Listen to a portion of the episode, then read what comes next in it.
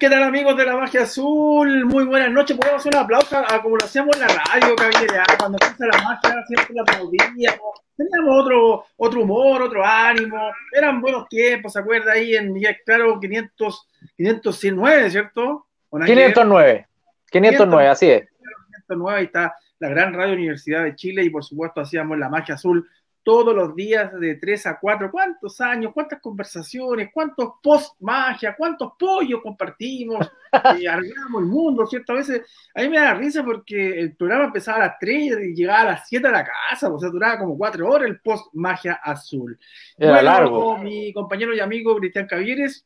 Eh, hoy tenemos un programa bastante, bastante bueno, promete, ¿cierto? Porque tenemos dos grandes invitados como son el Leo Rodríguez y el indio Julio César Moreira. Pero yo sé que también la gente está esperando el concurso y eso es bueno. Me gusta que la gente participe, que tenga la posibilidad de ganarse una camiseta de la U, gentileza de tienda la Eh, recordemos que para ganar tiene que seguir a la, tienda en Instagram y eh, después Leo, cuando conversemos con él, él va a elegir ahí el ganador a su costado. Pero no tenemos solamente esos ganadores, Cavieres. Ah, ojo, Cavieres. No, ¿cómo eso? ¿Cómo es eso? A ver. Solamente, no, no, tenemos solamente eso, porque sabes que yo te voy a, contar. Déjame buscarlo por aquí. Ya. Eh, Populeras.cl es la tienda online que lucha por la cultura popular chilena y por mantener nuestros dichos y frases más típicas, las cuales diseñan y producen en artículos como carteles para el quincho, pecheras, vasos piscoleros, boleras, Así que usted puede ingresar a www.populeras.cl y aproveche el despacho gratis en región metropolitana por compras desde 15 mil pesos y 50% en despacho a otras regiones por compras sobre 20 mil pesos. Así que ya saben, populeras.cl, ser chileno es la raja. Y populeras.cl hoy día va a regalar, Miguelito, ¿a qué nos va a regalar? Hoy día populeras.cl nos va a regalar un cartelito a elección y se lo mandan gratis a su casa. Ese, ¿eh? soy futbolista, no venga con cachaña. Ese puede ser de usted también, eh, amigo y auditor de la magia azul. ¿Qué le parece este, este, este también, Cabigol? Tenemos camiseta, tenemos eh, futbolista, nos falta nuestro amigo más que nos ha manifestado hoy día también para que la gente se lleve algún platito. A la semana pasada hizo furores a. Hasta, hasta el chuncho está motivado y esperanzado con el, con el concurso, así que muy bien, muy bien, me parece excelente con todos nuestros amigos, entonces, Populeras, ahí está, y todo lo que tenga que ver con el despacho a Luca de esta realmente eh, trabajo artesanal. Y por cierto, también con la magia azul, la tienda la magia azul.cl. Así es que un programa hoy día, ya en el mes de los gatos, pues. mes de agosto, pero bien, bien, bien, me parece muy bien, Antonio. ¿Qué tiene gana usted de preguntarle a Leo Rodríguez, por ejemplo? No, es que hay varias cositas, pero yo creo que ahí va a ir decantando la conversa. ¿Y tú? Aparte que está, nos tiene prometido hace cuánto su visita acá al Ley de la Magia Azul, no le vamos a pasar la cuenta, ah, pero hace rato que lo estamos esperando. Están buenos los premios desarrollo, por supuesto, pues amigo, y vamos a ir mejorando los premios, vamos a ir mejorando, vamos a tener, queremos regalar más, y la gente merece y necesita más regalitos, ¿cierto? Eh, claro que sí, pues. La camiseta de la U estampada a elección. Se puede poner hasta, por ejemplo, siete Cavieres, que es el, el número y el nombre de Cavigol, ¿cierto, sí, pues obvio. Ese es mi número, siete Cavieres, sí, es que me, encantó, me encantó. Además que me encanta la camiseta de la U de este año, sobre todo la tipografía, así que ideal. Así que ahí ya saben los amigos, el amigo que se pueda ganar la, la camiseta, se la va a llevar estampada. Así que muy bien, si es que quiere. Ahí está, vemos las imágenes, gracias a Miguelito Gutiérrez. Mira, mira. Tu nombre y todo aquello, ¿ah? Todo lo que puede hacer la, la máquina, la máquina de la virtud que tiene esto. ¿Sí? Miguelito, Miguelito que está ahí en los controles, ¿sabe qué? ¿Por qué no tiramos el 10 por 10 ahora al principio? Porque me está diciendo el Leo que se va a demorar 10 minutitos en entrar. Entonces podríamos aprovechar para conocer quién va a ser nuestro invitado, ¿le parece? O usted me dice que sí o que no y vamos a ver ese 10 por 10 como toda la semana Jorge Jovanovich nos eh, sorprende haciendo esta entrevista estable que está desde el capítulo número uno a diferentes jugadores y hoy día ¿quién es? Ahí está, hoy está igual el Nicolás Rondo Gavieres, mira. Acaba de ganar el Mundial Sub-20 con esa ah, pinta. Escuchamos al Nicolás Rondo entonces en el 10 por 10. Vamos. Vamos con el 10 por 10 con el Nicolás Rondo. Por 10 de esta semana lo hacemos con el ex defensa y formado en Universidad de Chile, Nicolás Larrondo. Gracias, Nico, por estar con nosotros. Y la primera pregunta es, ¿qué tan cerca estuviste de ser voleibolista en vez de futbolista profesional? Cuéntanos eso, Nicolás. antes de, ir a, probarme a, la U a los 13 años, yo era preseleccionado chileno de voleibol, entrenaba ahí en el carro y mi papá me ofreció eh, ir a probarme la U, y yo quería ser deportista profesional, y, y mi razonamiento en ese momento fue el único deporte que te permite vivir de, de, de él, el fútbol. Yendo ya netamente al fútbol, ¿cómo recuerdas el día de tu debut en, eh, a los 17 años, en el año 2005, Nicolás Larrondo? Fue, fue el, día más esperado, después de mucho tiempo. Eh, un sub y baja de emociones, creo, ansiedad, nerviosismo, eh, felicidad, perdímonos, así que después tristeza. Eh, no fue como el, debut ideal, pero, pero fue el comienzo de todo. fue un gran día. ¿Qué gol hecho por algún futbolista de la Universidad de Chile te hubiese gustado haberlo marcado a ti en la historia del club? El de Carlos Garrido en el Monumental. Histórico ese, ese gol. Histórico, sí. Y además que amigo mío, así que me hubiese gustado hacer ese, un gol en el Monumental. En, en agosto del 2008 eh, tienes una mala noticia, eh, te lesionas en agosto del 2008, después de llegar del Mundial, y vienen varias operaciones. ¿Cómo recuerda esos días pensando que eras tan joven también, Nicolás?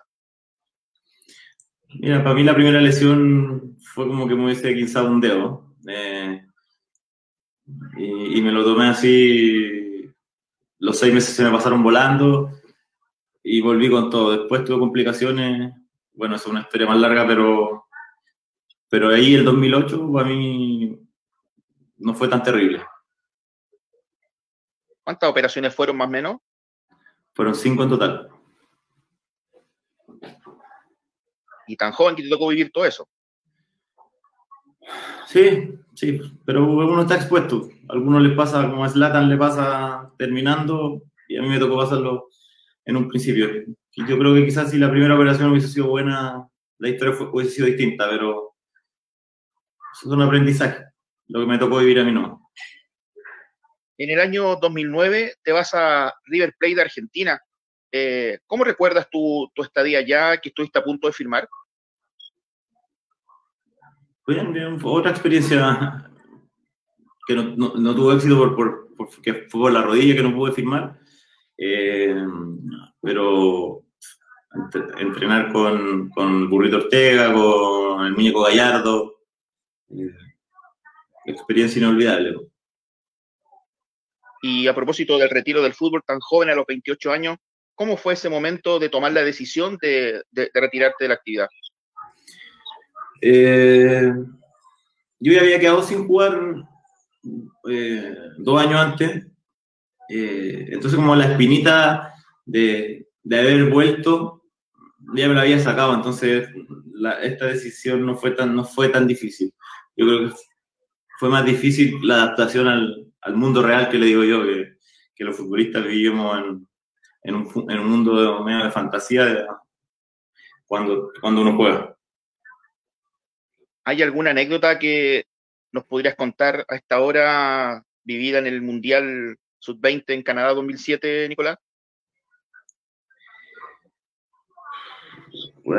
tengo muchas anécdotas, pero no se pueden contar.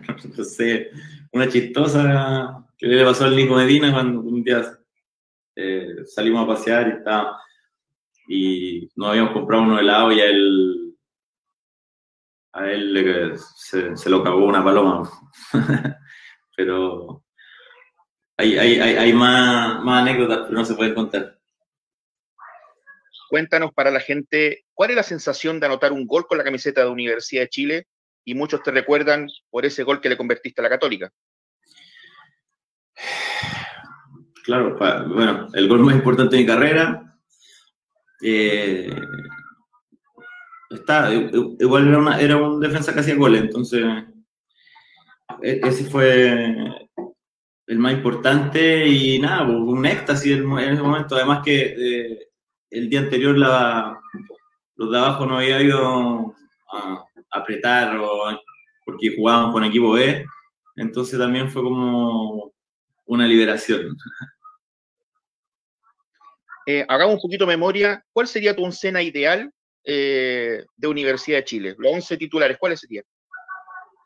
El Superman, eh, lateral derecho Castañeda, Ronald Fuentes con Waldo Ponce, Boseyur, Marco Estrada, Víctor Hugo Castañeda, El Hueito Valencia, Montillo, Marcelo Sala y mi tío Carlos Campos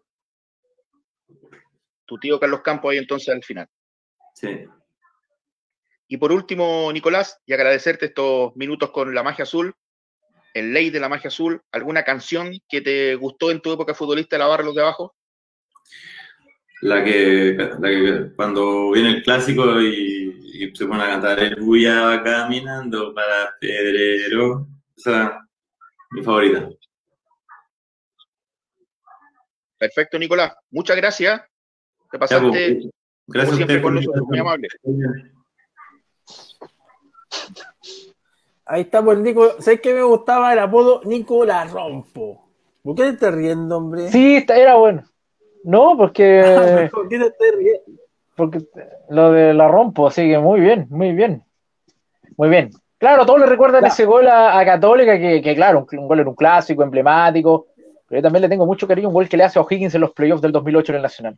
El, contra los O'Higgins de San Paoli. Recuerdan ustedes. Redoble, Dígame. Redoble tambores. A ver. Ha llegado, ha llegado nuestro invitado desde Argentina directamente, un hombre que llegó a la Universidad de Chile en el segundo semestre del año 95, Estadio Santa Laura, repleto, Universidad de Chile frente a Huachipato, sin prejuicio de que todos lo conocíamos porque había jugado el Mundial, ¿cierto? Un año anterior, el Mundial de, Estados Unidos con la camiseta de Argentina. Nadie, nadie creía que este refuerzo iba a llegar a la U, pero llegó y después se robó los corazones de todos los hinchas de la U por su calidad, por sus goles, por su personalidad, por todo eso. Así que le damos la bienvenida a Leo Rodríguez, nuestro amigo. Leo, querido. Hola, Cristo. Hola, ¿cómo están? Buenas noches. Es un placer para Hola, Leo. poder conversar con ustedes. Leo, querido, ¿cómo, ¿cómo, estás? Hace rato te estábamos esperando, ¿ah? ya nos, hiciste esperar como un mes. Nosotros te teníamos como número uno acá en el late, pero tuvimos que esperarte bastante.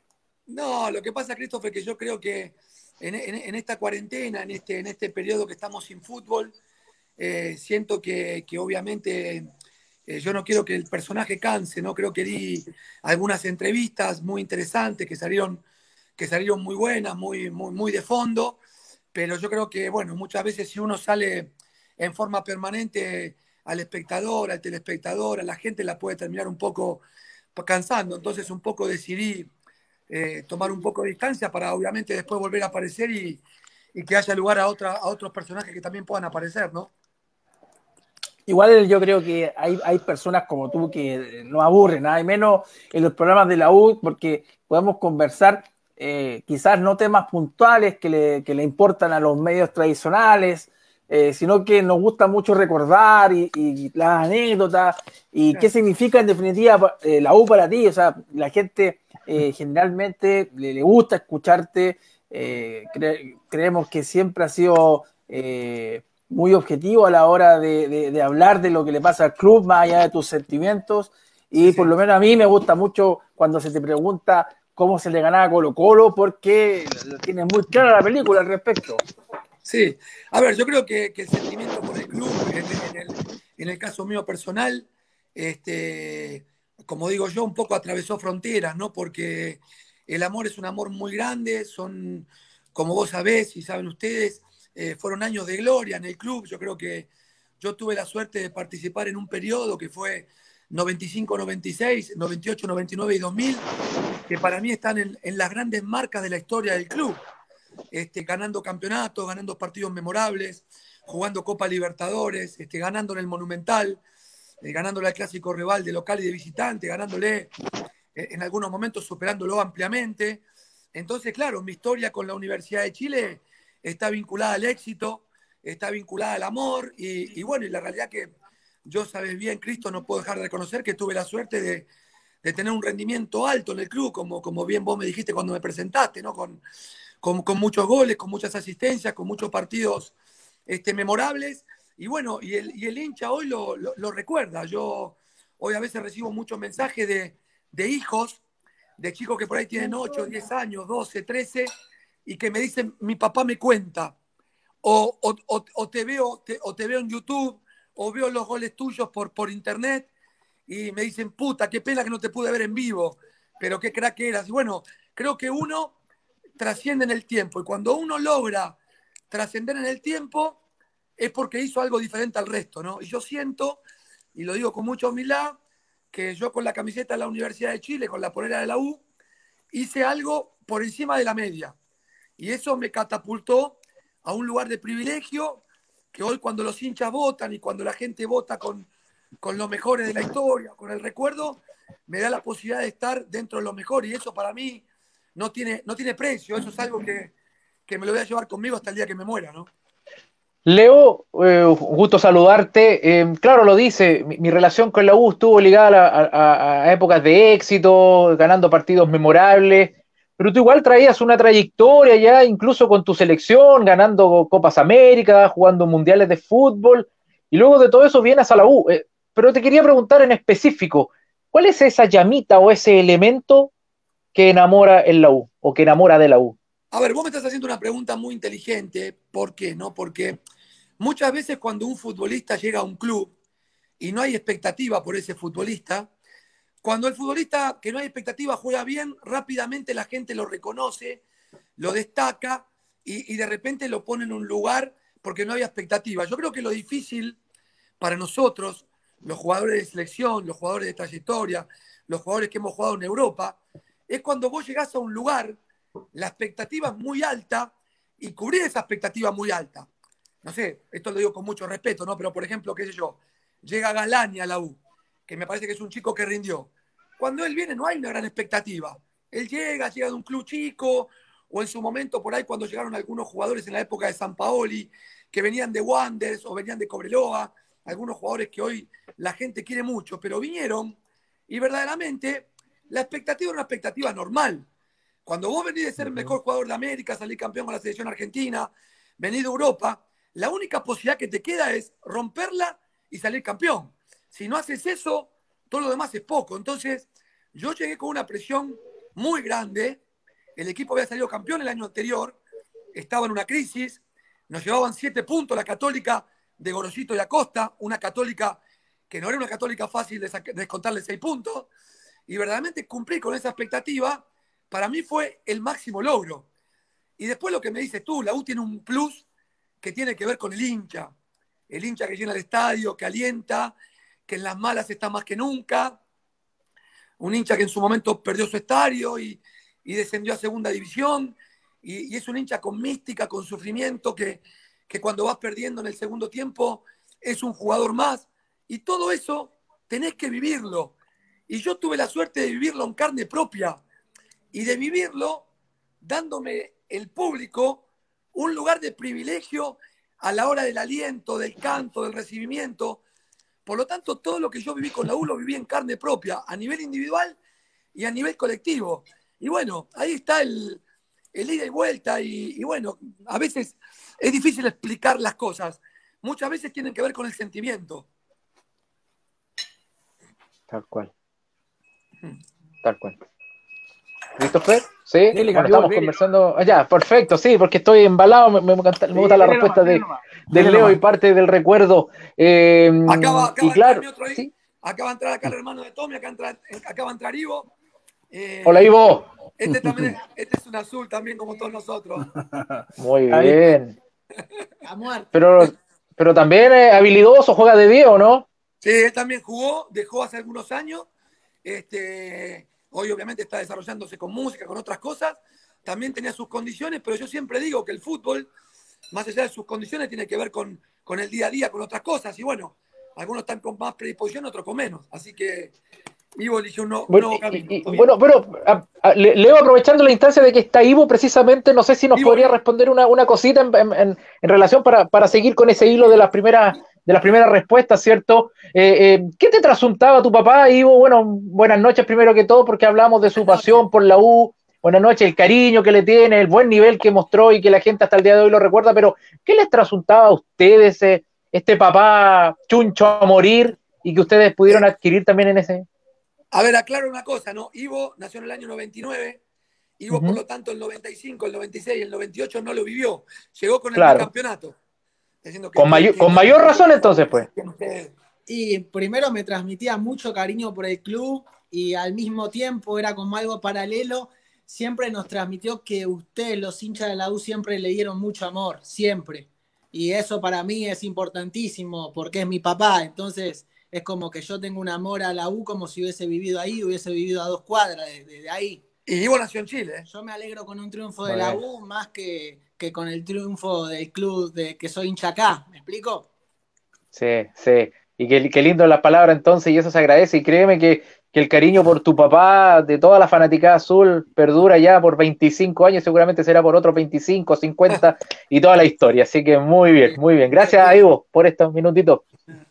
Bueno, ahí estamos. Le agregamos un- Sí, una, una, una, una chapita, al- una chapita al, al reportaje. sí, exactamente. Muy bien, muy bien. Leo, te puedo hacer otra pregunta antes de Christopher Antunes. A- Una pregunta, fútbol ficción, pero quizás me estoy adelantando en demasía. Sí. Eh, el otro día, por ejemplo, a Walter Montillo le preguntaban, eh, ¿tú hubieses encajado, hubieses jugado en, en- en la era San Paoli? ¿Y Leo Rodríguez hubiese encajado, hubiese jugado en la era San Paoli o no? ¿Crees A tú? ver, yo creo, yo, yo creo que los grandes jugadores eh, eh, siempre, siempre tenemos la posibilidad de encajar en los equipos. Claramente, el hecho de que San Paoli por ahí jugaba sin un enganche clásico, este, a- ustedes me hacen esa pregunta, pero yo creo que San Paoli jugaba sin el enganche clásico porque él obviamente encontró en Marcelo Díaz y en Charles Aranguis un doble pivot que se complementaba muy bien y eso le permitía tener juego por el medio y, y gran devolución por los costados. Yo creo que con San Paoli yo hubiese jugado tranquilamente, atrás de Canales, por decir un momento, atrás de Canales y Eduardo Vargas, me hubiese, hubiese jugado muy bien adelante de Marcelo y de, y de Charles, como jugaba yo con el huevo, porque la verdad que Aranguis y yo podríamos haber jugado tranquilamente como, como jugábamos Valencia y yo. Me parece que, que cuando uno diagrama un equipo y vos tenés jugadores de un cierto nivel alto, con personalidad, con mística, con, con deseo de ganar, después quedan el entrenador cómo los acomoda en el campo de juego. Pero creo que seguramente San Paoli en algún lugar del campo me hubiese puesto, ¿no? Exactamente. Christopher, ahora sí. Eh, Está bueno, emocionado, no, no, no, no, es que yo, eh, no, no, no, y pasa es que yo he tenido muchas oportunidades de hablar con Leo, Sí. le agradezco siempre su amabilidad, de hecho, cuando recién empezó la pandemia, hicimos un Instagram Live, ¿te acuerdas, Leo? Allá por marzo, pero no, no apostando a hacer, digamos, un programa, ni mucho menos, era como una conversación entre amigos que hablábamos de la U y entonces siempre muy agradecido de Leo, por eso que te está dando el espacio, pero ¿sabes qué? Te voy a hacer Sí. una pregunta, Leo, como que, como si no te tuviera mucho cariño y te voy a tirar una, una, una difícil. A ver, vamos.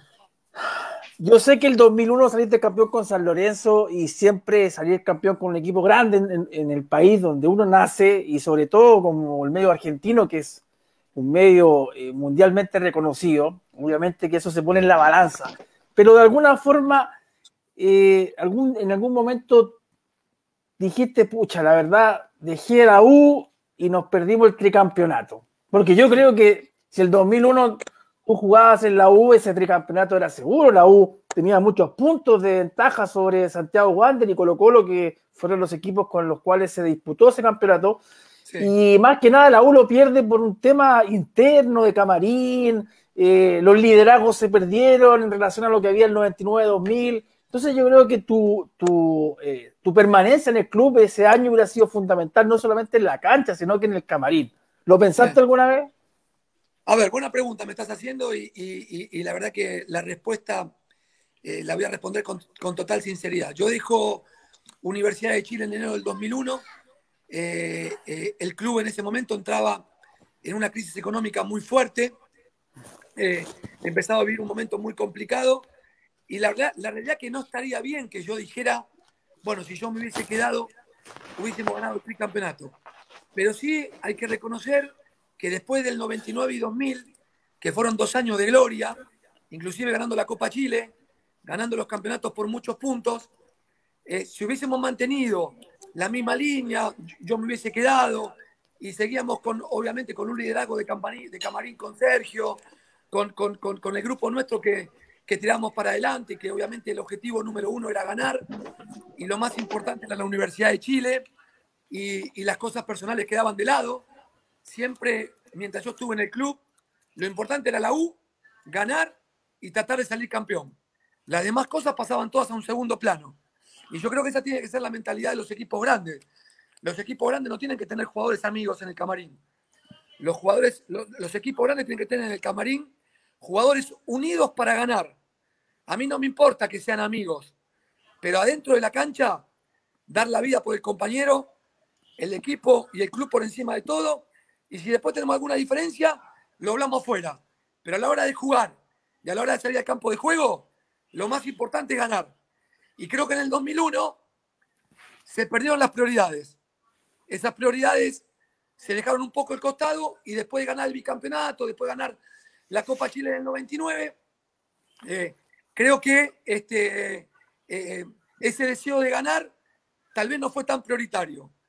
La verdad que me vine a Argentina, este, me dio la posibilidad San Lorenzo de volver. Ustedes saben que mi festejo en el vestuario con San Lorenzo con la camiseta de la U tiene que ver con mi frustración de no haber podido ganar el tricampeonato con la U, porque la verdad, yo quería ganar el tricampeonato con la U, me fui un poco forzado del club. Y en el fondo, ese tricampeonato lo festejé en Buenos Aires con la camiseta de Universidad de Chile, pero con la tristeza no haber podido ganar el tri. Y bueno, nada, les conté acá una, pequeña historia que, que me tocó vivir, pero me hubiese gustado muchísimo poder ganar el tricampeonato con la U. Eh, de hecho, para las generaciones más jóvenes que nos vieron en ese momento, eh, se puede ver hoy en día en el documental de Netflix de fútbol de primera, aparece eh, el campeonato de- de- de San Lorenzo y la vuelta olímpica con tú con la camiseta, sobre todo en el camarín, celebrando. Eh, claro, y lo que tú dices es cierto, eh, se perdieron, se perdió un poco el rumbo. Aparte, también se fue Lucho Murri ese año, entonces por eso te digo que se perdieron grandes referentes del camarín. pues. Sí, sí, sí. La verdad que se había ido Lucho, me había ido yo y, y claramente lo que yo siempre digo, ¿no? O sea, salir campeón una vez es difícil. Salir campeón do- dos veces, también. En los dos campeonatos, ganar la Copa Chile, también. Meter el tri era un desafío importante y uno no puede ganar siempre. Pero sí, Cristo, estaban dadas las condiciones para ganarlo el tri, porque la U era mejor que, que Católica y Colo en ese momento. Nosotros estábamos un escalón por arriba de ellos y ellos nos tenían mucho respeto y sabían, y lo digo humildemente, que con nosotros venían perdiendo mucho, les veníamos ganando y nos estaban sufriendo. Pero bueno, también tengo que decir algo, en el fútbol no se gana eternamente y en algún momento te toca perder y es parte de esta profesión. Mira que te Mira, está Leo, viendo, que, mira Sí. que te está saludando, claro. Pablo Galdami. Jr., Pablito. Qué grande Pablito. Pablito, Pablito Galdames lleva dos años en Vélez, se transformó en un futbolista de primerísimo nivel acá en la Argentina, juega a mi entender, tuvo la suerte de jugar dos años seguidos en el Vélez de Heinze, compitiendo con, con Gago, con Gastón Jiménez, con, con- con Nico Domínguez, con los mejores jugadores de la Argentina en ese puesto. Ha estado a la altura de la circunstancia y con 23 años tiene un futuro que todavía creo que el fútbol chileno no se dio cuenta el nivel futbolístico que ha logrado Pablito y compitiendo acá en la Argentina, jugando en el mejor de los niveles. Así que le auguro porque más allá de que es un enorme futbolista, es una gran persona, creo que tiene un futuro que todavía en Chile no tienen ni idea el futuro que tiene Pablo. Un gran jugador, Pablo, y a quien obviamente mandamos el saludo por estar presenciando este programa. Nos, Leo, gusta- ahora, no, para- espera, espera, nos ¿Sí? gustaría ver, nos gustaría verlo con la Zula Galdames también, Leo. ¿ah? Y a nosotros, a nosotros también, este, yo eh, voy a dar una respuesta por mí, que no es por él, tengo que, tengo que reconocer que los equipos grandes chilenos, tanto la U como Colo Colo, como la Católica, siempre muestran gran interés por él. Él tiene ganas, obviamente, con, con 23 años de, de, tener un poco una experiencia fuera de su país, y es lógico, como, como, como, la, como la requieren todos, pero claramente él no lo puede decir, pero por la U él tiene un cariño, su papá ha salido campeón con la U, ha dejado su papá una huella dentro del club, más allá de que los Galdames tienen un vínculo de, de cariño por Unión Española, sabemos muy bien que, que, gran parte de los Galdames tienen un poco también un corazoncito con la Universidad de Chile. Y claro, y Pablo ha dado la vuelta olímpica ahí pequeñito, junto a Tomás, ¿cierto? En algún título sí. de la Universidad de Chile, pero eran unos, siempre, unos babies, sí. Estaban siempre hueando ahí en el vestuario, molestando a estos hueones ahí en el vestuario. Estaban siempre en el medio todo. El Tommy, Pablito, qué lindo. Muy, muy, sí. muy gran, gran, grande recuerdo de esa época. Oye, Leo, pero para cerrar este tema, ¿son los equipos grandes los que no se fijan mucho en estos jugadores o a los clubes los que ellos pertenecen, claro, de alguna manera quieren ganar y a la vez ponen más trabas para que se vayan a equipos grandes, que son la competencia de ellos a nivel local? Perdón, no, no entendí la pregunta, perdón. Sí, sí, te decía que eh, eh, los equipos grandes no se fijan en estos jugadores, por ejemplo, hablaba de, de lo de Pablo Galdame, ¿cierto?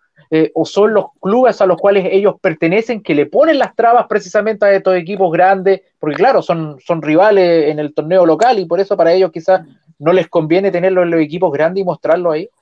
A ver, yo creo, yo creo que, que, el fútbol chileno hoy está muy atento con el tema de las inversiones. Me da la sensación de que todos los equipos en Chile eh, no están en el día de hoy para hacer grandes desembolsos económicos en la compra de jugadores. Y claro, Pablito Galdame destacaba en, Unión Española y por ahí viene un club como Vélez y, paga un millón, un millón doscientos, un millón trescientos mil dólares por el jugador y los paga todos juntos y, se termina haciendo la operación. Años anteriores, años anteriores, este, yo digo que el caso también de Unión Española, de Ojín de Rancagua, de algunos equipos que, que por ahí no son de los grandes grandes, sí le han vendido jugadores a la UBA, a Colo Colo, a Católica, en este último tiempo se ha dado un poco menos, es verdad, pero, pero la realidad es que hoy no se están pagando grandes cifras en Chile en el mercado interno por los jugadores. Me parece que el último club que compró fue, fue la U en, en la gestión anterior, cuando en su momento llegó Jimmy Martínez y, y algunos jugadores compraron, pero me parece que, que, que, este último año, año y, año y medio, no, no ha habido grandes, grandes inversiones, a no ser que, que Christopher Itú me diga que me estoy equivocando, ¿no? No, sí, es, totalmente cierto aquello. Bueno, ese era un paréntesis respecto al mercado. Ahora volvamos con, con la historia, momentos eh, épicos, de, obviamente, de, del, Leo. Y uno de los momentos que uno recuerda, Leo, es ese, es ese golazo de, del Cookie Silvani a, a, Botafogo, esa doble pared, ¿cierto? Que, que, era un partido muy cerrado con los brasileños y, y vaya que fue bonito, ¿ah? Yo, bueno, ese gol tiene, tiene un recuerdo imborrable, porque el partido terminaba, estábamos en el final. Para nosotros era muy importante ganar de local los, los, los tres partidos de la fase de Copa Libertadores. Había venido un Botafogo lleno de figuras, con, con unos jugadores brasileños tremendos, un Botafogo que venía de, de, ser protagonista del campeonato brasilero. Y la verdad que la doble pared y, y el taco mío de espalda sin mirar, con la pelota en movimiento, creo que fue asistencias más, más importante que yo es en la Universidad de Chile, ¿no? Porque en Copa Libertadores contra Botafogo, con el partido terminando, de taco, con la pelota en, en movimiento y, y, justo metiendo el taco entre medio de los dos defensores, que el Cookie la meta contra un palo, yo recuerdo el Nacional esa noche estallar. Yo me acuerdo que el estadio esa noche, creo que ustedes lo deben recordar al igual que yo, el gol de Silvani fue un estallido en todo Santiago. Como les, como les explicaba antes, eran noches de mucha euforia, de mucha emoción.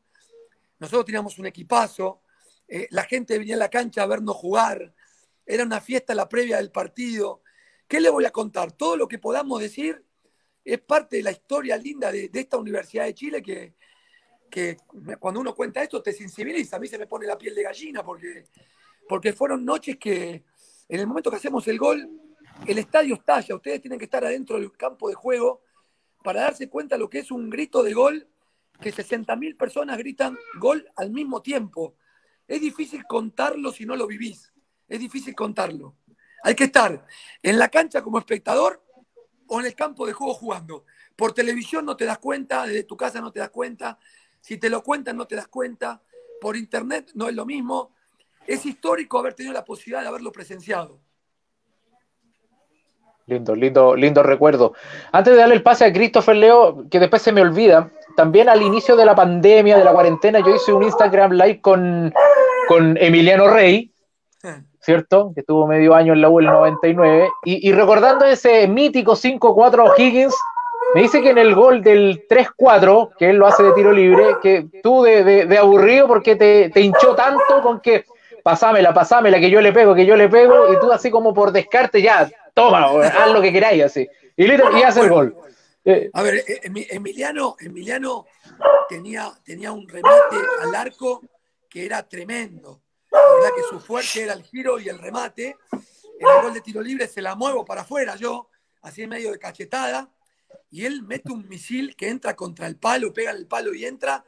La verdad que Emiliano estuvo un año en la Universidad de Chile, le tocó obviamente este, pelear con delanteros importantes, no tuvo la posibilidad de lo que se dice. Perdón. Sí, tranqui. Ahí estamos, estamos, muy bien. Muy bien. Sí, tranquilo, tranqui. Estamos con el Leo Rodríguez entonces acá en el late de la magia azul, eh, recordando momentos épicos en el cual ahí el 10 estuvo presente en la cancha. Estamos recordando ese gol de Emiliano Rey igual, igual a O'Higgins de Rancagua. Por lo menos Leo está tomando agua. Yo si quedo, quedo seco, le pongo otra cosa, digo. No. Sí, viste, agüita nomás. El, el, no, le decía, yo le decía que Emiliano, Emiliano tuvo un año en la U y se ganó el cariño de los hinchas porque le metió un gol a Flamengo, metió tres goles ese día contra O'Higgins, le metió un gol a Católica, y la verdad que fue un chico que primero se portó muy bien con el grupo. Él venía de Boca, le tocó muchas veces ser suplente, el lugar que le tocaba aportó, se metió en el corazón del hincha, y la otra vez lo escuchaba también a César Bacha que hablaba de él, y la verdad que Emiliano es una gran persona y, y nos dio puntos importantes, al igual que el Cookie Silvani, el Cookie estuvo en el 96 y más allá del gol a Botafogo, metió 8 o 9 goles en el campeonato. Me acuerdo de los goles a Wander en más paraíso. Eh, siempre, siempre jugadas importantes, goles importantes. La verdad que tanto el Cookie como, como Milano tuvieron un año, pero los dos dejaron un gran recuerdo para los hinchas de la U. Así es. Christopher, ¿estás? Sí, sí, yo te estoy cediendo el espacio para que ah. hablar con el Leo. Yo reitero, tengo la suerte de conversar muy, Tiene toda la razón. permanentemente con Leito. De hecho, eh, siempre lo sorprendo con las fotos, ¿no, Leo? Esas es tremendo. te gustan. ¿Te gustan esas fotos? ¿eh? Las tenía guardaditas. Eh, ya, ya se, se, vienen más, se vienen más. Son tremendas esas fotos, son tremendas, tremendas, tremendas. Sí. No, pero bueno, sí. la calidad que con Christopher, con Christopher hemos hablado, hablado, mucho, tenemos nuestra relación por Instagram, por privado, hay un cariño, compartimos en Nueva York juntos también. Tuvimos la suerte de hacer un viaje con, con, con, con el fútbol, acá decimos fútbol senior, allá es como que el grupo que Rivarola tiene la suerte de guiar ahí de, de todos los futbolistas de la U, que, que, que, tantas alegrías le dieron al club, así que ojalá que podamos, Christopher, volver a, Nueva, a Nueva York, sería Obvio. muy lindo a pesar de que Nueva York hoy no está pasando un buen momento. Este, Hicimos buenos amigos ya también, ¿no? Saludos a Eduardo Valenzuela, nuestro gran amigo allá en Nueva York. Eduardo, a la, a la filial de la U en New York, no nos olvidemos sí, que pues. Universidad de Chile tiene una filial en Nueva York que está auspiciada ahí por, por nuestro amigo, nuestro hermano Diego Rivarola, otra persona que, que yo quiero mucho y que, que, es un gran amigo mío. Así sí, pues. que muy, muy, contento que trabaja en el club, al igual que Sergio Vargas, al igual que Rodrigo Golver, me pone muy contento que, que es jugadores que le dieron tanto a la institución, estén trabajando en el club, como el Huevo Valencia, que también está trabajando en el club, no me quiero olvidar de ninguno. Yo, yo, yo digo siempre que los jugadores que han dejado la vida por la institución, como estos nombres que acabo de dar, me ponen realmente muy felices que, que puedan trabajar en el club. También está Romero, si no me equivoco. Así que a todos ellos me da, me da una gran alegría que, que puedan trabajar por la institución que tanto, tanto queremos sí. y, y la llevamos en nuestro corazón. A propósito, Leo, ¿qué viste en Diego Rivarola para de alguna manera motivar su, su, su venida a la U? Tomando en consideración que igual había, estaba el Heidi, estaba Flavio, que todavía no se lesionaba, el mismo Chamuca. Sí, a ver, yo, yo creo que yo siento que no descubrí nada con Diego. Diego venía de, de hacer un muy buen campeonato en Santiago Morning, pero bueno, vos jugás en Santiago Morning, jugás con las tribunas vacías, cuando te pones la azul, eh, el, Nacional empieza a latir, se empieza, la, la, pelota corre diferente, los botines y la camiseta tienen otro peso. El único desafío de Diego era demostrar si lo que había hecho en Santiago Morning lo podía hacer con la azul. Él ya demostraba un cierto desparpajo para jugar, mostraba talento, mostraba personalidad, tenía carisma, y yo cuando lo vi me gustó, me gustó. Y la realidad que yo tenía muy en claro que nosotros para jugar la Copa Libertadores, con, con Pedro y con Flavio, con el Chamuca, que, que más un extremo, un delantero por afuera que un delantero central, no nos iba a alcanzar. Y la U no tenía plata, Cristo, no tenía, no tenía plata. La U, la U teníamos que, apelar al ingenio para, para traer refuerzo. Y yo le comenté ahí a Sergio, mira, este, me gusta, fíjate que se puede acoplar bien a nosotros, sabe jugar, se tira atrás, tira paredes, rebota, tiene gol, tiene buen juego aéreo para mí. Y bueno, nada, tú sabes que yo siempre haciendo todo lo mejor por la U, porque siempre buscando lo mejor para la institución. Se lo comenté a Sergio, se lo comenté a César una, una noche, eh, me atreví, lo llamé por teléfono a Rivarola le dije, escúchame, vos querés venir acá a jugar con nosotros. Casi se muere Diego cuando lo llamé. Casi le agarro un infarto. Y lo llamé y le dije, mira, a mí me gusta cómo vos jugás, esto, lo otro. Y bueno, nada, eh, después a César también le encantaba, lo vio, le pareció que podía ser un buen refuerzo. Y ahí se lo comunicamos a los dirigentes y, se incorporó Diego. La verdad que fue un, gran refuerzo para nosotros, nos dio mucho en esos años. Eh, es un jugador que se metió en el corazón del hincha, que quiera la institución. Me siento contento en, haber colaborado para, para, que él venga. Hoy es un gran amigo mío. No nos olvidemos que cuando yo lo llamé no lo conocía. Nunca había hablado con él. Habíamos cambiado la camiseta en Santiago Morning, la U, pero, pero no lo conocía. Y, estoy muy feliz que, que haya venido con nosotros y que nos haya dado tantas alegrías. Así es, Leo. Vamos a seguir conversando contigo, Leo, porque vamos a sumar a este espacio a alguien que también, ojo, también tuvo paso por Santiago Morning, pero lo recordamos por haber estado ahí en la Universidad de Chile 2005, 2006, jugando finales también, tocando el bombo ahí en la Galería Sur. El Indio Azul, Julio César Moreira, se suma al panel a quien saludamos allá en Córdoba. ¿Cómo te va, querido Indio Azul? Buenas noches. Hola, ¿qué tal? Buenas noches. ¿Cómo están, chicos? ¿Todo, todo bien? Te presento hoy al maestro Leo. Todo bien, acá estamos con el Leo. Sí. Leo, un genio, un, gusto, nada, poder compartir esto con vos. La verdad que, nada, que sos un grande, sos un crack. Bueno, gracias, Indio. Vos también sé que, que cuando te tocó diste la vida por el club, dejaste todo por la camiseta, siempre rescatamos tus ganas, tus huevos, como decimos acá en Argentina, tu valentía y y verdaderamente para todos los que queremos el club tiene mucho valor. Así que gracias por también por, por haberte puesto el azul y, dar el máximo de tus posibilidades cada vez que te tocó. ¿eh? Felicitaciones a vos también. Bueno, gracias Leo, gracias, gracias, gracias por tu palabra. Que un jugador como vos me diga esto, la verdad que me pone muy contento, es como una caricia al alma, así que mil gracias. No, pero te lo ganaste, te lo ganaste de verdad. A mí me gustaría preguntarle, a mí me gustaría preguntarle al indio ¿Cómo hubiera parado a Leo Rodríguez Moreira? ¿Cómo lo hubieras parado? Yo creo que no lo hubiese parado. Era un crack, Leo, la verdad que lo rompí, pero bueno, este, eh, la verdad que gracias a Dios no me, no, no, me, no me tocó marcarlo, ¿no? Porque hubiese sido muy difícil. Pero, pero, el indio, el indio tenía, tenía agresividad, eh, era rápido, te metía, te hacía sentir, así que para mí también hubiese sido complicado enfrentarlo. Hubiese tenido que, poner el máximo de mí porque él es un defensor que, en cada pelota va como la última. Él juega al máximo su potencial y, cuando nosotros los, volantes ofensivos, los delanteros, nos toca enfrentar defensores como él, primero tenemos mucho respeto y segundo sabemos que tenemos que estar concentrados y dando el máximo porque, porque son, son defensores que te hacen sentir. Son defensores que te hacen sentir. Así es, así es. Eh. Bueno, Julio, eh, le preguntamos al Leo al, inicio de la entrevista, te hacemos la misma pregunta porque es obvio como para arrancar, ¿qué es lo que enamora de esta camiseta azul de la U roja en el pecho? Eh, yo creo que su gente, su gente, su pasión. este, vos fíjate que yo siempre digo que en todos lados donde jugamos éramos locales, está bien, por supuesto que es un equipo grande, es el más grande de Chile, y en donde va tiene hincha en todos lados. Eh, pero en momentos malos, bueno, la gente siempre está y, y por ahí cuando ibas perdiendo es como que cantaban más, más todavía y como que te- eso te lo, te lo hacían saber y bueno, uno adentro de la cancha este, con ese aliento, la verdad que, que no es para menos que tener que correr y, y dejar todo. Es como las hinchadas por acá en Argentina, más o menos son, es así similar.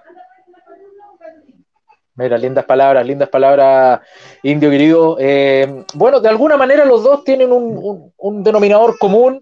Uno compartió con él cuando era un niño, pero ya se sabía lo que iba a dar, y otro le tocó compartir camarín cuando ya era el experimentado, el goleador histórico y que se transformó en capitán, Marcelo Sala. Eh, la experiencia para ambos, eh, haber compartido con el, con el matador. Leo primero y después el indio. A ver, bueno, haber compartido con Marcelo, eh, creo que tanto el indio como yo, estamos hablando de un delantero de, primer, de primera clase mundial. Yo tuve la suerte de agarrarlo jovencito, lo agarré allá en el año 95-96, donde Marcelo, si no me equivoco, tenía 22 años. Estaba con mucho hambre, con mucho deseo, con muchas ganas de, de crecer. Y la verdad que, bueno, para mí fue un placer jugar con él. La verdad que tanto Marcelo, en este caso puntual, yo tuve la suerte de, de- de jugar con delanteros importantes, el caso de Batistuta, de Balbo, y yo lo pongo a Marcelo en ese nivel, uno de los mejores delanteros del mundo. Eh, era muy ganador, así que el recuerdo que tengo de Marcelo es el mejor. Fue un placer haber compartido el campo de juego del camarín con él, ¿no? Julio. Bueno, este, yo también, la verdad que ha sido un honor y un placer poder estar con un grande como, como Marcelo, que bueno, ya vino este, como a retirarse ahí en la U, en el club que él tanto quiere, que tanto ama, ya con todos los títulos encima, con todo el pergamino ese que vino encima, este, y tenerlo ahí al lado mío, encima se sentaba, eh, haber compartido muchas cosas, porque nosotros llegamos eh, tarde para la pretemporada y tuvimos que entrenar juntos, y por ahí pasaba a buscarme en el hotel, y, y la verdad que una humildad tiene una sencillez. Eh, yo siempre digo, es un crack como jugador, pero es más crack como persona. Este, y bueno, tener a esos jugadores eh, de tanta trayectoria y de tanto peso en un plantel siempre es, este, eh, es lindo, es bueno, es positivo para el grupo. Y bueno, eh, por eso siempre digo que, que por ahí la frutilla del postre hubiese sido haber logrado un campeonato, ¿no? Porque también estaba él ahí en, ese, en esos dos equipos que fueron, que hemos llegado a la final. Oiga, les comentamos a ambos, ¿cierto, Christopher? Que están, nos, están bien, digo, bombardeando mensajes de mucho cariño. Ya en un ratito más los vamos a revisar para que ustedes también compartan con los hinchas que hasta ahora eh, nos están eh, acompañando. Leo una pregunta, pero más que nada, nosotros el tema lo planteamos porque el ejercicio del periodismo lamentablemente lo, lo, ha hecho así, ¿eh? pero desde el punto de vista ya como azules que somos todos y, y buscando como la armonía, ¿cierto?, dentro de nuestra familia estas declaraciones, primero de Johnny Herrera por, contra Rivarola, luego Diego también de manera más cauta, pero también le dice, no, no como sé de quién viene, mejor no lo respondo, entonces, eh, ¿le hace bien, le hace mal, mejor frenar? ¿Qué mensaje se podría entregar de parte de ustedes dos a, a este asunto? Eh, Indio, ¿hablas vos o hablo yo? Habla vos, Leo, vos, tenés prioridad, No, obvio. A ver, yo creo que son cosas que no están buenas. Eso yo tengo que ser sincero, me parece que no le hace bien a, a la institución. Tanto Diego como, como Johnny son, son, son, dos personas muy queridas por la gente. La palabra ídolo este, la, la, utilizamos permanentemente. Pueden ser dos ídolos de la gente, dos referentes. Y la verdad que claramente hay una realidad que, que Diego está trabajando dentro del club. Johnny ha estado muy enfrentado con, con esta actual dirigencia.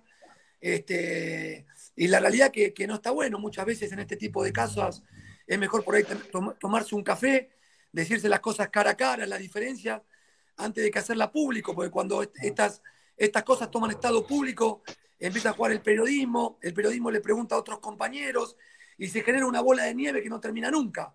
Yo creo que tanto Diego como Johnny fueron, fueron compañeros y, y por ahí una llamada telefónica, vos pensás esto de mí, yo pienso esto de vos, mira, te lo digo en la cara, yo te lo digo a vos, fenómeno, vos seguís tu vida, que es mucho mejor que, que, que trascienda a través de los medios. Pero, pero bueno, Johnny es, es, más impulsivo, en algunas ocasiones Johnny cuando, cuando agarra el micrófono es decir cosas que generan, que generan polémica. Y bueno, Diego por ahí respondió con, con mayor sutileza, porque no deja de estar trabajando dentro de la institución, y tal vez esa polémica a él no, no le conviene porque no deja de estar trabajando dentro del club, pero creo en el fondo que, que estas cosas no están buenas, es mejor evitarlas. Bueno, este, yo también pienso más o menos como ya Leo lo dijo, lo dijo todo, yo, eh, yo que ellos eh, me juntaría a hablar cara, a cara, como, como tiene que ser, tomar un café y bueno, decirse las cosas y, y arreglar, porque la verdad son dos ídolos eh, del, del, del, club, son gente muy querida, a mí me tocó compartir camarín con los dos. Eh, y bueno, eh, no, está, no está bueno que, que, que, pasen estas, estas cosas, ¿no? Así que nada, como lo, como, como lo que dijo Leo, juntarse y poder dialogar. Sí, sí, son... son... Me, gustaría, me, gustaría preguntarle a Leo y al Indio después, eh, es raro igual decirle, eh, es raro que nosotros queramos tanto un indio, ¿ah? hay que decirlo. O sea, es, es, muy raro que queramos tanto a un indio, la gente también lo dice, el único indio que queremos, claro, exactamente. Pero entonces le vamos a decir Julio, a nuestro amigo Julio, gran amigo Julio, yo tengo los mejores recuerdos. Tenemos de, juntado varias veces. Ahí. Bueno, Leo, Julio, y eso, ¿verdad? No, no demos más detalles. eh... Muy bien. No, está bien. Yo les quería preguntar cuál es el mejor partido que jugaron por la U, el que más recuerdan, el que no se olvidan. Leo. A ver, yo es difícil nombrar un partido. Eh, no sé cuántos partidos tengo en la camiseta de la U, qué sé yo, no sé, 150 tendré, pero tendría que nombrar el partido de la U O'Higgins porque fue un partido de nueve goles, de 5 a 4, que cada vez que está el aniversario del partido, el partido sale en todos los medios, la gente lo recuerda, y es un partido que para muchos fue eh, el, mejor partido de la década del, fútbol chileno, lo dieron, pero yo tendría que nombrar la U River, la U Botafogo, o sea, hay mil partidos para nombrar, pero nombro ese por lo que representó para todo el medio, ¿no? Ese partido que es un partido que está en la historia de, de, del fútbol chileno, todo el mundo recuerda ese partido. Bueno, yo en el caso personal eh, eh, también tengo algunos, algunos partidos el día que hice el gol, que para mí fue, este, porque ya la gente venía este, brindándome ese cariño, eh, cantando mi nombre antes de los partidos y bueno, este, hacer un gol y festejarlo de, de, la forma que me salió, la verdad que ese fue un partido que para mí fue inolvidable. Y otro fue cuando nos tocó jugar contra la U de Conce en los playoffs, que jugaba un amigo mío muy querido, que es la Bruja Bon Giovanni. Eh, era la figura que ellos tenían y bueno, ese partido también hice un gran, par gran partido, donde también me, me, tocó marcarlo a él y, eh, y, bueno, esos son los partidos que por ahí recuerdo, recuerdo mucho, ¿no? Que me han gustado, que han dado muy bien. Lindo. Antes de la, la, próxima pregunta, quiero decirle, muchachos, que este ha sido un, un programa muy especial. Creo que juntar eh, dos eh, personas que yo individualmente les tengo mucho afecto personal, pucha, me llena de, de, alegría y aparte que son tantas historias relacionadas con el club, así que le agradezco de antemano y también supongo que los hinchas están eh, celebrando y festejando este programazo. Eh, nosotros en el 10x10, que es una sección que hacemos con algunos jugadores de la U, les preguntamos ¿Cuál es la canción que más les gusta eh, de los de abajo? Pero yo les pregunto a ustedes dos muchachos, ¿qué, ¿con qué canción se acuerdan ustedes que se le erizaba la piel cuando explotaba el sector sur del Estadio Nacional, Leo, Julio? Yo me acuerdo cuando arrancaban con los bombos que hacían ponerle, hacían boom, boom, boom, boom, boom, al león. Yo lo llevo en el corazón. Ah, la canción de Diango. Ese es uno de los temas, sí, exactamente, esa la de, la de, la de Diango, eh, que arrancaban con los bombos así a full. Esa es una de las canciones lindas que me gustaba. Esa canción es muy linda, tienes razón. A mí también me gustaba mucho. Y a mí me gustaba mucho cuando salíamos al estadio. Cuando, salía, cuando salíamos al estadio con el Sale León y después cuando íbamos a abajo de la tribuna y el CHI, que explotaba. Claro, que hacía atención los de abajo, CHI. Sí, bueno, claro. ahí fue, muy bueno. Fuera. Yo siempre Oye, recuerdo Indio, ¿Sí? yo siempre recuerdo sí. que hoy no se podría hacer. Está, está en, en, YouTube. Ustedes pongan la salida de Universidad de Chile contra River en la semifinal de la Copa Libertadores. Yo creo sí, que no, no se prendió fuego el estadio Eh, no sé cómo se prendió fuego el estadio ese día. No, no, no, no, no. no. No, no. Fue increíble, ya lo vamos a ver. Fue tremendo, tremendo. Julio, ¿te acuerdas qué, qué canción estaban cantando los de abajo cuando tú tocaste el bombo? ¿Te la recuerdo, no? Ay, no, me la, no, la verdad que no me acuerdo ahora. eh, porque la Pero la yo- experiencia, ¿cómo fue? pero de- porque descoordinaba yo, no, no podía agarrar el, el, el El mazo. golpe. Claro, viste, me costó, me costó, pero la experiencia la verdad que fue, que nada, que fue una anécdota muy linda, muy, muy linda haber, haber estado ahí. Encima fue camuflado, como para que no me vea la prensa, nada, y, y nada, vieron todo, y bueno, pero yo la pasé bien y es una anécdota linda que tengo para, para contar ahora, ya que, que soy grande, ¿no? Fue un privilegio para mí tocar el bombo ese. Sí, fue un clásico universitario ese, eh, esa vez. Sí, Parece, yo sí. había llegado a la quinta amarilla Sí. y de antes ya venía el Beto y el Kramer, todo ellos invitándome y bueno, digo, a un día que, que no pueda jugar eh, o que pase algo, me voy a llegar y bueno, en el segundo tiempo me fui para allá para, eh, para, para la barra, ¿no? Claro, creo que sí. Oye, Leo, una consulta. ¿Cuánto falta para poder verlo trabajando nuevamente en, en la Universidad de Chile? ¿Qué, Ah, qué bueno. falta? Bueno, yo. Porque hubo, hubo que- acercamiento. No, a ver, ustedes saben que, que ya van dos veces que el club me, me- invitó a participar. La última fue hace un año, cuando, cuando fue Sergio y Rodrigo. Ustedes saben que, bueno, yo estoy viviendo en Buenos Aires, que tengo eh, unos compromisos acá y también obviamente tengo a mi mamá enferma en Buenos Aires hace, hace bastantes años. Por lo tanto, yo obviamente este año 2020 y creo que el año próximo, 2020-2021, este, voy a tener que estar acá en la Argentina. Eh, se lo dije a, bueno, sin dar nombre, a, a- a los dueños del club, a la gente que lleva el club adelante, que, que tarde o temprano vamos a hacer algo en conjunto. Hoy la U en los cargos lo tiene a Rodrigo Golber y a, y a- y a Sergio Vargas, que están trabajando muy bien. Ahora acaba de llegar Christian Auber. Pero creo que seguramente en, en algún momento se va a dar la posibilidad de trabajar y, y de poder sumarme al club y ojalá que sea dentro de un tiempo. Hoy yo no, no puedo dejar el país con mi mamá enferma, me parece que no, no, no, no lo puedo hacer, es más fuerte que yo, así que veremos en el futuro inmediato si, si en algún momento se puede esa posibilidad. Cristo, Sí, eh, eh, le quería preguntar a, a Moreira sobre una situación con la, con la cual es, es bastante recordado, ¿ah? por los cariñitos que le dio Darío Conca en, esa, en esos partidos frente a la Católica en ese año 2005. Eh, sí, sin, sin duda que no me, no me enorgullece haber este, eh, golpeado a un colega de, de esa manera, ¿no? Pero, pero primero que no fue de mala intención, yo le he visto mil veces la jugada. Es más, le hemos estado recordando porque estoy haciendo el curso técnico y un compañero la subió. eh, y bueno, el que es árbitro me dijo, "Te- yo te daría cinco rojas, me dice.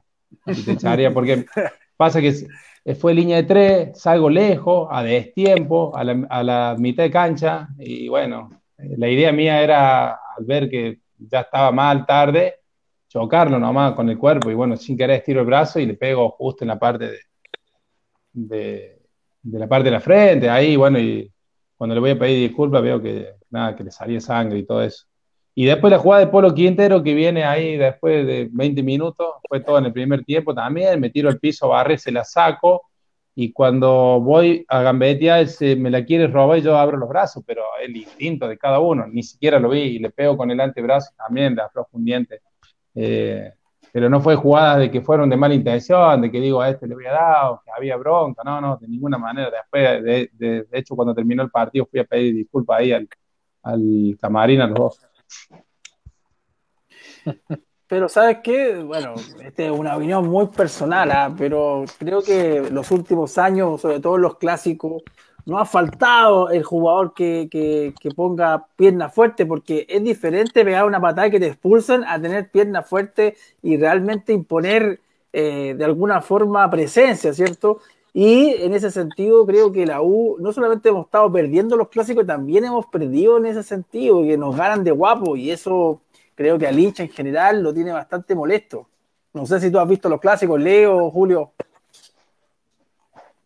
Eh, sí, yo pienso que el hincha, bueno, por supuesto que a ningún hincha le gusta eh, perder un clásico, ¿no? La verdad que ganar un clásico es, es muy importante y tuve la suerte, gracias a Dios, de, de haberlos ganado, salvo el de la final. Pero bueno, por ahí este, la forma de jugar mía era es estar bien entrenado, bien fuerte en el tema de gimnasio, todo, y, nada, hacerme sentir de arranque, siempre con nunca con mala intención, o sea, siempre fuerte a la pelota, y bueno, y si no pasaba la pelota por ahí, eh, de alguna manera de que no pase el jugador, ¿no? Para que, este, para que bueno, eh, siempre en la primera jugada también irle fuerte, para que el delantero sepa que, que no va a jugar tranquilo. Esa era eh, por ahí la idea mía de pensar desde, desde, siempre, desde que jugaba al fútbol, era ir en la primera jugada fuerte y hacerle saber al delantero de que, papá que me pintaba la cara y que tenía una mala tarde, pero en la primera jugada trataba de hacer eso para, eh, para intimidarlo o, bueno, saber de que no iba a estar tranquilo y que iba a estar yo ahí soplándole la nuca, sabiendo de que, de que no iba a poder girar y nada, y, nada de eso, ¿no? Sobre la misma, Leo, ¿qué, precisamente son las aristas que pueden faltar para ganar un clásico, sobre todo en el, en el Monumental? Por ahí Cudel que habló del miedo institucional, probablemente un tanto exagerado, pero hay un tema también de actitud, un tema mental también, son 19 años que no se ganan allá. A ver, la verdad que lo hemos hablado con Christopher varias veces. No hay una, un motivo en el cual uno está 19 años sin ganar, porque en 19 años en 18 años cambian los jugadores, cambian los planteles, cambian los técnicos.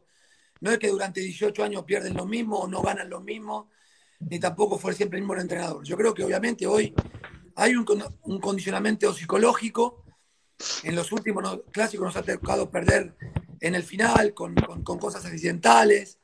Eh, hemos tenido la posibilidad también en, alguna que otra ocasión enfrentar a Colo Colo, a equipos de Colo Colo no tan buenos que se les podían ganar eh, sin ningún inconveniente y aún hemos perdido.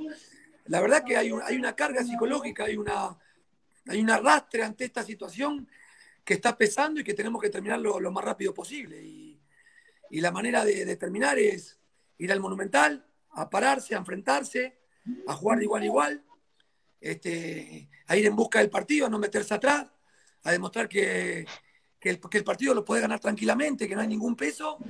Y la verdad que a los próximos 11 jugadores que le toque entrar al campo de juego con el entrenador de turno, iban a tener que sacarlo adelante, porque son ellos los que van a tener que tener la posibilidad.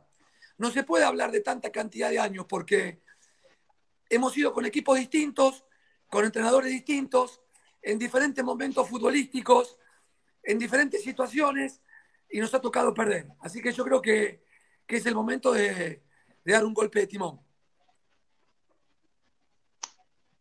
Sí. Mira, y, eh, verdad que nos damos a decir, damos a decir Julio César. Mira, mira la foto que teníamos Julio César. A ver, Miguelito, ayúdeme. Ahí está, mira. Buenísima. Ahí está esa la de gol. Sí, momento la, ese, ¿ah?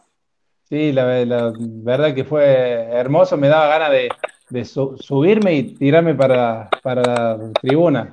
Eh, así que bueno, me salió eso, fue algo este, espontáneo eh, y fue lindo, fue lindo, fue, es un lindo recuerdo. Ya, muchachos, ha llegado la hora más importante del programa para los hinchas porque vamos a regalar. Y dijimos que el Leo iba a elegir al ganador de la camiseta de la U 2020 con estampado a elección. Se pueden estampar incluso eh, Díaz Rodríguez si quiere. Así que vamos a ver ahora, Leo. Leo, tú tienes la responsabilidad. Linda responsabilidad. Yo no sé cómo lo vas a hacer. Así que empiezan ahora de este minuto a mandar sus mensajes que Leo va a elegir al ganador. A ver, tengo que decirte que hoy recibí muchísimos mensajes privados por Instagram porque sabían que iba a estar y vos anunciaste que, que venía el sorteo de la camiseta, que yo iba a elegir y un montón de gente que escribió. A la gente le quiero decir que solamente gana uno, recibí creo que por lo menos 80, 90 mensajes y ustedes saben que tengo un montón de hinchas de la U, pero me encantaría, me encantaría eh, que pudiera ganar este premio una persona que nos está viendo en este momento en vivo, que se llama Fabián Lorca, que vive en México, que es chileno, que es hincha de la U, que tuvo coronavirus, que estuvo en México pasándola mal, en mi último viaje a México vino a verme al hotel con su familia, me trajo cuatro camisetas de la U por, por motivos laborales, está en México viviendo, eh, le, le, tocó pasar la difícil, así que a mí me gustaría que Fabián Lorca sea el ganador de, de este premio que en este momento nos está viendo en este momento en vivo de Ciudad de México. Perfecto, Leo. tus eh, deseos van a ser órdenes. Y ahora nuestro amigo Julio César Moreira va a elegir al ganador. A ver, Miguelito, ayúdeme usted con el, con el premio que tenemos, ah. ¿cierto? De nuestro eh, auspiciador, que es populera.cl. ¿ah? Así que populera.cl nos va a regalar un lindo cartel que se lo van a mandar a domicilio al ganador. Así que pero antes, sí, pero antes de, elegir al ganador, me parece que al Leo lo tenemos que despedir, ¿cierto? Por, la pues. hora. Queremos agradecer. Gran Leo Rodríguez por haber aceptado la invitación. Queríamos tenerte con nosotros eh, una noche de martes. Podemos decir que acá estamos y nada, pues. Yo lo único que puedo decir, gracias por lo que diste por esta camiseta y gracias por querer tanto a este, a este equipo, de verdad. Ah, el placer fue mío. La verdad que un placer también haber compartido ahí con el indio. Un saludo para ustedes dos, son gente que, que están vestida también en el mundo de Universidad de Chile al 110%, viven el día a día del club, están con toda la información. El programa lo ven miles de hinchas de la U en todo Chile, así que felicitaciones para ustedes también y un saludo grande, grande para toda la gente de la U. Me están escribiendo en este momento cantidad de hinchas por, por, por, por mensaje privado, algunos enojados porque no los hice ganar. Les pido disculpas. Este, y, el cariño para, para todos ustedes, el, el, cariño de siempre. ¿eh? Dale, Leo, gracias. Sam. Gracias, Leo. Le mando un abrazo grande, Leo. Genio. Chao, chao, indio querido. Abrazo para todos. Chao, Leo, nos vemos. Chao, chao, chao. El agradecimiento entonces a Leo Rodríguez por haber estado con nosotros. Ahora sí, querido Julio César, atento porque se viene el ganador. Pero espérate, ahora, ahora, ahora que ¿Ah? quedamos solamente con el indio conversar ah. un rato con él, pues sí, un gran personaje. Sí, bueno, de, de verdad, yo siempre yo tengo la suerte de, conocerlo, de haber conversado, nos cagamos de la risa siempre. Así que. así que bueno, ahí. Muy bien. Claro. Eh, ¿Cómo eso de, de, de, Julio César Moreira técnico? ¿Cómo va a ser el indio como técnico? ¿Qué, qué, qué van a buscar tu equipo? No, y bueno, eh, mi, mis equipos creo que por ahí, no sé si serían lo contrario como jugaba yo, ¿no? Pero eh, este, a mí me gusta salir jugando de abajo, un equipo que, salga jugando siempre, que se abran los centrales, los laterales, eh, y bueno, eh, de buen fútbol, ¿no? Siempre buscando, si bien ahora no se juega con enganche, pero yo en el equipo mío sí jugaría con un, con un enganche, pero eso sí tienen que correr todo. Lo único que no le dejaría que corra, que, corri, que corriera menos sería el, el, enganche. Pero después en mi equipo los 11 tienen que correr. Cuando no tienen la pelota, tienen que correr y recuperarla a morir. Pero me gustaría que Sí, no, por favor, sí, redondea.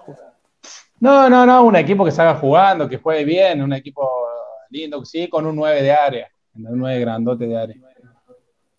Muy bien. Esa es la idea de, fútbol entonces cuando por el momento. Julio César ahí. Claro, muy bien. Oye, yo, y sumar a Christopher, quiero agradecer a, Julio porque mm, me dio una nota en abril, justo era el aniversario Colo Colo, y yo le dije, mira, ¿sabes que en el medio donde estoy yo? No, pues yo le dije así, pues, ¿Sabes qué? mira, resulta que en, donde yo trabajo también, eh, especiales, Colo Colo de aniversario, etcétera, ayúdame a tocarle la oreja a esto, si toquémosle las orejas. Y ahí me hizo una nota, una frase, el único indio querido por lo azul, el indio azul querido. Yo no sé por qué me llegaron tantos saludos de, cumpleaños en abril. claro, por lo del indio. no, así que muchas gracias, Julio César, porque realmente tocamos la orejita, tocamos la orejita. Está bien, está bien, de nada, de nada. Está bueno, está bueno eso. Sí, muy bien, muy bien. Está bien, me gustó. Oye, Indio, cuéntate alguna anécdota, po. ¿Alguna anécdota vivía ahí en la U? Algo chistoso. No, es la que cuento siempre por ahí, de que recién hablamos de tener a un grande así como el matador, que, bueno, ese año venimos ganando casi todos los partidos y bueno, nos toca empatar este, allá en La Serena, creo, con Coquimbo, uno de esos dos. Y bueno, y el técnico no nos dejaba, recién el vuelo salía el domingo a la tarde-noche. O sea, imagínate, teníamos toda la noche, habíamos empatado, 0-0 eh, habíamos salido, creo. no se había jugado bien y el técnico, como enojado, no nos, como que no nos dijo, no nos dejó salir a dar una vuelta. Así que, bueno, fue el capitán ahí, el matador sale y dijo, ¿qué hacen todos acá en la habitación? Vamos a dar una vuelta, dice. Así que nada, agarramos, dijimos que no se podía porque el técnico había dicho eso, dijo nada, después hablo yo con el técnico.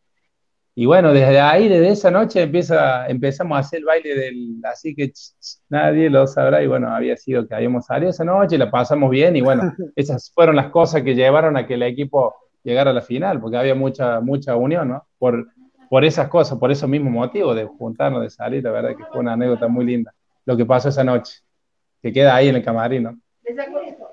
Claro, obvio. Sí, buena. La cuarta región es mágica, sí, ahora ¿Ah? La cuarta región eh, motiva siempre a, salir y todo. todo no, estaba lindo el clima, hacía calorcito, estaba lindo. Sí, pues, sí, pues. Eh, Julio, el, el, tema precisamente de no haber podido ser campeón en la espinita clavada que te quedó. Y más encima perder finales con los, los, tradicionales rivales. Sí, sí, sí, esa fue la última, fue la que más por ahí me dolió haber perdido, porque bueno, ya ahí ya se me cumplía el año eh, y salir campeón eh, implica que te puedas quedar, que el club haga un esfuerzo, aunque en esa época no estaba en lo económico bien, eh, que de hecho se habló para que yo me quedara y bueno, y acá el club mío pedía un préstamo muy alto, lo cual ese año lo pagó Quilmes, me acuerdo y me fui a Quilmes a primera división.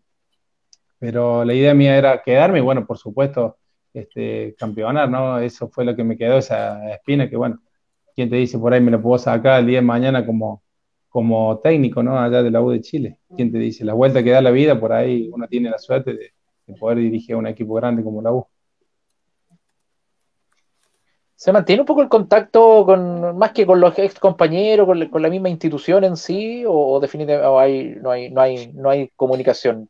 No, yo en lo personal no hay tanta comunicación con la gente de la dirigencia, pero sí con, este, con, Diego, por ejemplo, hablo, eh, con los compañeros también, eh, por ahí nos escribimos. Eh, y bueno, uno siempre está por ahí pendiente de lo que es la uno.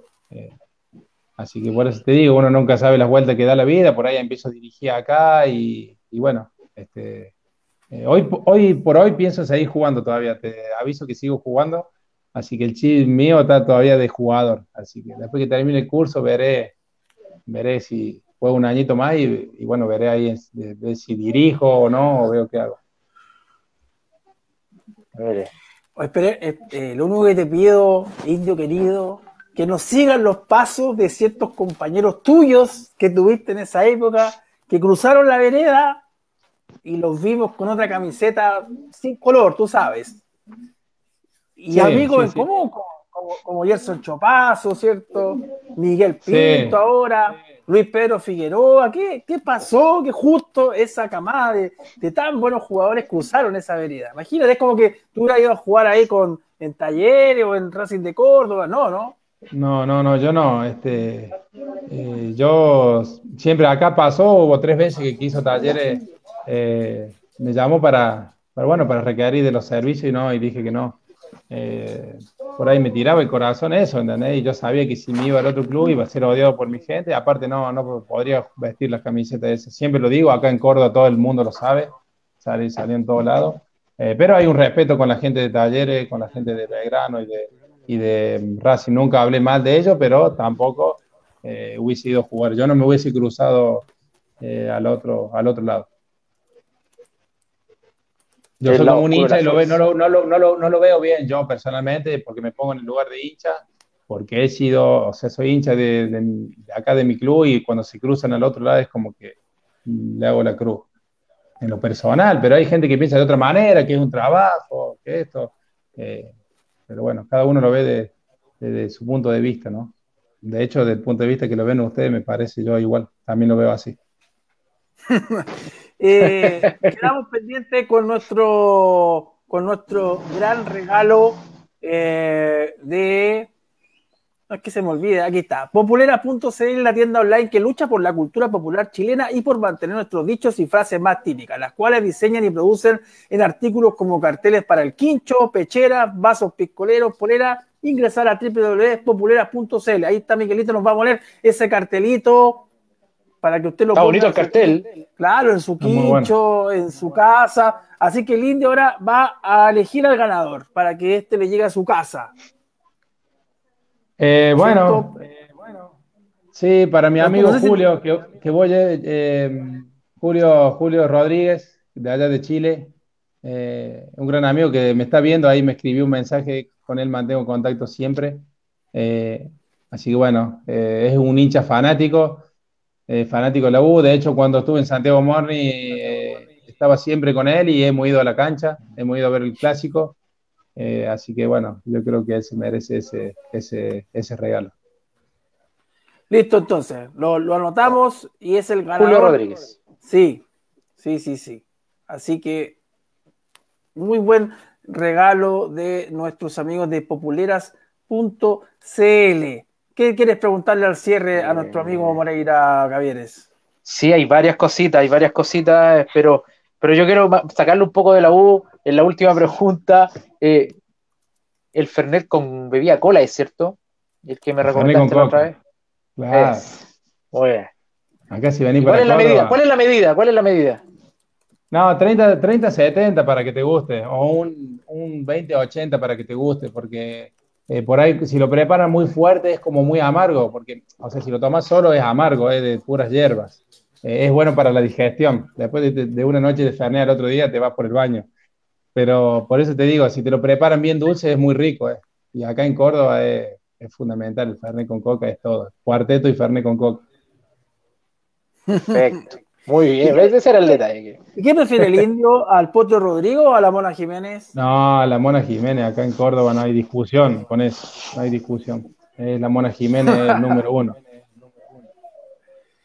Bueno, maestro, eh, te quiero agradecer eh, tu gentileza, haber compartido todo este tiempo. Creo que fue de verdad, reitero, eh, muy lindo juntarte con Leo Rodríguez, un, ídolo del club, ¿cierto? Que conversen ustedes dos. Para nosotros es súper gratificante, así que también ojalá lo hayas tomado así, te hayas alegrado con, con este panel que formamos hoy día. Sí, sí, sí, la verdad que, que, que sí, estar, haber compartido panel con, con un grande como Leo, un ídolo realmente, porque ha ganado cosas eh, y ha jugado en todos lados, la verdad que un ídolo. Eh, y bueno, y con ustedes que también, este, con vos, Christopher, también hemos compartido, bueno, con, con, con Jorge no hemos estado escribiendo todo, así que la verdad que tenemos la mejor onda, así que simplemente palabras de agradecimiento, porque eh, como lo dije antes, por ahí es como una caricia al alma recordar todos estos momentos lindos eh, y vivido con, un, con, con, con la U, que, que, parte de mi corazón siempre lo digo, que no es de vende humo, porque siempre lo digo, eh, este, parte de mi corazón es, es, es, azul también, ¿no? Sí, sí, exactamente. Yo me quedo con eso, Julio, porque realmente es, es increíble el cariño que la gente te sigue teniendo a pesar de los 15, 14 años atrás que jugaste en la U, es cierto, no tuviste la, la, fortuna de ser campeón, ¿cierto? Pero de alguna manera la gente te reconoce porque eres como el, el de alguna manera, el ejemplo del futbolista que le gusta al, al, al hincha, ese jugador que va a pelearla, que la moja, que siente, que respira U, que siente la U, que se ríe, pero también llora con la U, y eso realmente se, eh, se valora y la gente así te lo, te lo hace demostrar. Así es que muchas gracias por, por esos años y por mantener siempre el vínculo con nosotros, igual por Julio. Bueno, muchísimas gracias a ustedes. Déjame mandarle un saludo a toda la gente, seguramente que nos debe estar viendo.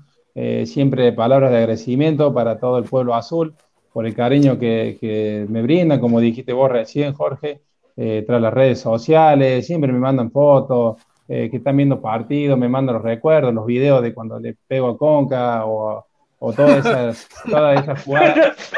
Eh, la verdad que, bueno, eh, nada, simplemente agradecerle a toda la gente por ese cariño y bueno, y, y nada, saber que, que acá eh, en Argentina tienen, tienen un indio, un indio azul, ¿no? Así que les mando un abrazo grande y gracias por todo ese cariño. Grande, Julio. Un 7, compadre. Saludos a la familia. Que pase luego esto y, ¿por qué no? Algún día nos podamos juntar ahí y compartir un, un Fernet con Coca. Un buen Fernet con Coca. Bueno, muchísimas gracias a ustedes por, este, por esta entrevista. Abrazo, Julio, a la distancia. Que estén muy bien. Abrazo, muchachos. Chao, chao, Moreira. Chao, chao. Chao, querido. Chao, chao. amigo. Ahí está. Entonces, Christopher Antunes, amigos, hoy día un programón. Quedó, como dijo el hombre, no, no lo vamos a decir mejor. ¿Cómo corresponde? Quedó la vara alta. para Sí, pues, mucho- y muchas gracias por los saludos de la gente. Están muy contentos por el programa. La idea de Ley de la Magia Azul, hacer algo más, más- algo diferente de lo que hacemos en los programas eh, de la semana, ¿cierto? Eh, siempre la intención de la buena onda, que lo pasemos bien, que nos riamos. O sea, al final, eh, de eso se trata todo esto. Así que muchas gracias por, eh, por, la, por la gran sintonía que tuvimos hoy día. La próxima semana se va a poner difícil, Javier, ¿eh? porque hay que, hay que, hay que, claro, hay que superar este programa. Y sabes que me gusta mucho cuando se juntan dos, dos jugadores o, o- o un personaje y un jugador, porque, porque son situaciones diferentes, por cierto. Y, y qué mejor que interactúen entre ellos. Muchas veces, claro, no- nosotros no, no hacemos un costado, pero es, bo- es bonito cuando entre ellos interactúan. Se van preguntando, se van diciendo cosas, así que muy bien. Están preguntando por Barrera, por Carlos Mata. El programa de la Magia Azul volvió los viernes a las 3 de la tarde, así que ahí van a poder ver a Tito, a Barrera, al Chino, ¿verdad? están todos, no, no hay nadie ¡Al chino, pa! Sí, a- al Chino Millán, exactamente. Grande chino mierda. Exactamente. Así que bueno, Eh, eh. Javieres, buenas noches amigos, buen, buen programa, que estén muy bien eh, y, que si- y- y que siga saliendo todo perfecto. Así que el próximo martes vamos a tener regalos, vamos a tener todo, ¿ah? porque vamos sumando auspiciadores, pero con regalos, si no, no sirve, ¿cierto, Javieres? Claro, claro, exactamente, exactamente. El agradecimiento también a Jorge Jovanovich en la producción, Miguel Gutiérrez en la dirección, Christopher, nos vamos. Hasta el próximo Chao, chao, chao, chao, amigos. Que Chao, estén muy bien. Chao. Chao. Gracias, Miguelito. Chao. Chao.